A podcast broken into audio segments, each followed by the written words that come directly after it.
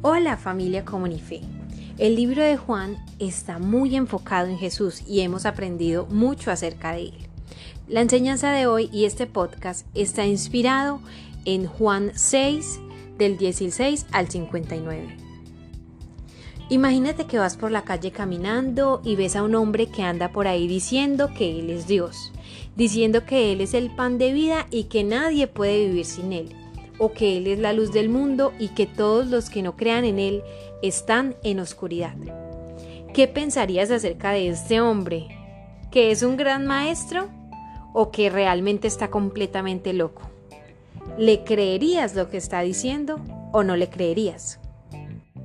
Pues ese tipo de cosas eran las que decía Jesús. Esta es la gran diferencia entre Jesús y los maestros de otras religiones.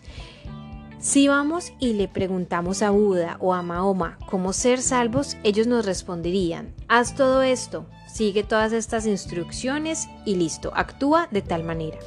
Pero lo que Jesús decía era, yo soy el camino, la verdad y la vida. Si quieren ser salvos, mírenme a mí, búsquenme a mí. Vemos en esta historia que Jesús estaba experimentando un tiempo de gran popularidad Grandes multitudes lo seguían por todas partes.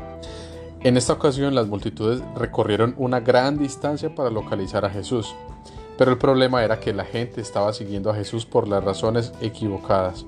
El día anterior ellos vieron a Jesús hacer un milagro asombroso. Tomó una pequeña cantidad de comida y la usó para proporcionar suficiente comida para que miles de personas comieran y fueran saciadas. Pero cuando terminaron de comer, les sobraba más comida de la que tenían al principio. En esta oportunidad, cuando la gente encontró a Jesús, probablemente ya habían comido antes y a estas alturas seguramente estaban empezando a sentir hambre de nuevo.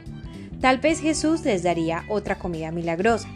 Tal vez haría algo aún más sorprendente.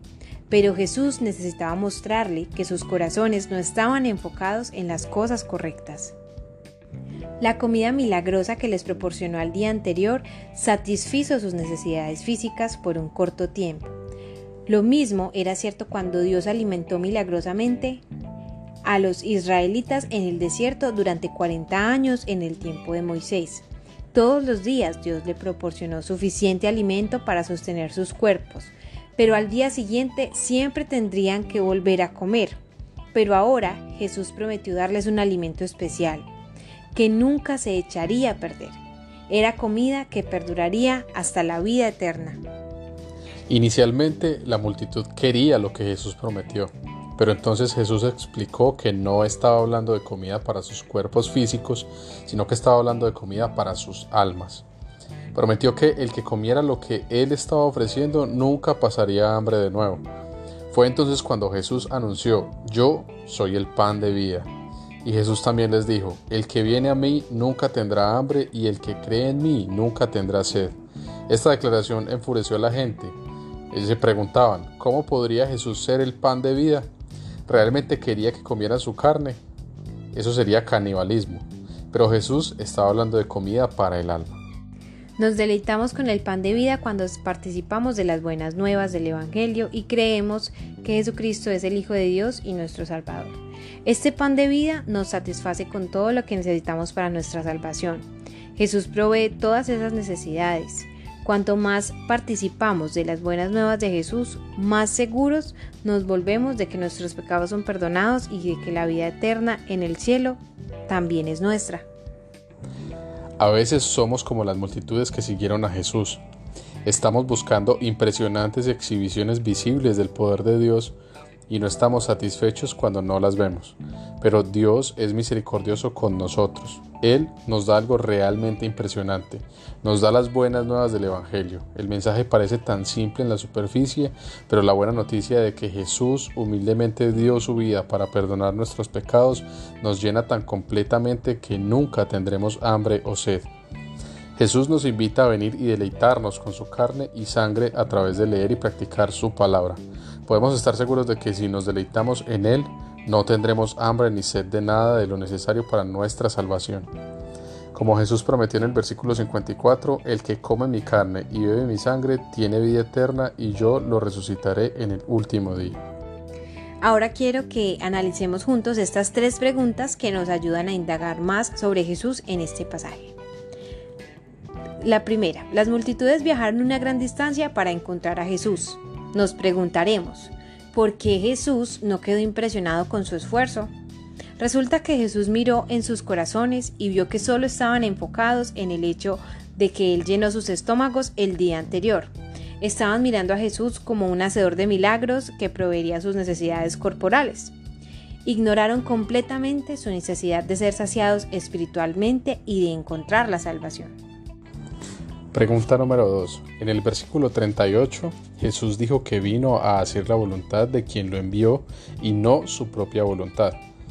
Si Jesús es el Hijo de Dios, tal vez te preguntarás, ¿no es su voluntad la misma de la que su Padre Celestial? Efectivamente Jesús es el Hijo de Dios y su voluntad está totalmente de acuerdo con la voluntad de su Padre Celestial. Pero como Filipenses 2 nos recuerda, Haya pues en vosotros este sentir que hubo también en Cristo Jesús, el cual siendo en forma de Dios, no estimó el ser igual a Dios como cosa que aferrarse, sino que se despojó a sí mismo, tomando forma de siervo, hecho semejante a los hombres, y estando en la condición de hombre, se humilló a sí mismo, haciéndose obediente hasta la muerte y muerte de cruz. Aunque siempre siguió siendo Dios, escondió su naturaleza divina para poder someterse completamente a la voluntad de su Padre Celestial. Por esto ganó el perdón de los pecados, la vida eterna y la salvación para todos nosotros. Tercera y última pregunta. ¿Se refiere Jesús a la cena del Señor en el versículo 45 cuando nos dice que comamos su carne y bebamos su sangre para la vida eterna? Es cierto que participamos del verdadero cuerpo y sangre de Jesús en la cena del Señor, y que este es un momento especial para agradecer y entender el tamaño de su sacrificio por nosotros. Sin embargo, en el pasaje de hoy, esto no era a lo que Jesús se refería. La cena del Señor no fue instituida hasta que Jesús comió la Pascua con sus discípulos la noche antes de morir. Más bien, en el momento en que Jesús habló estas palabras, se refería específicamente a participar de Él a través de su palabra. Así que sumándonos al podcast anterior, este también tiene mucho énfasis en buscar a Dios por lo que Él es, por lo que Él puede satisfacernos espiritualmente y no por lo que Él nos puede dar. No solo por los panes y los peces, sino porque Él nos ama y quiere estar cerca de nosotros.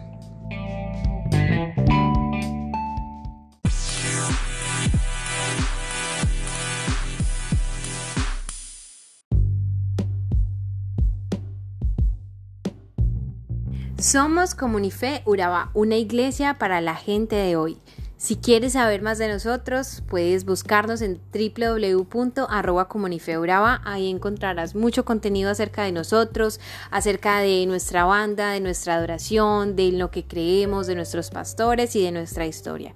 Así que te esperamos. También nos puedes ver en las redes sociales como arroba comunifeuraba.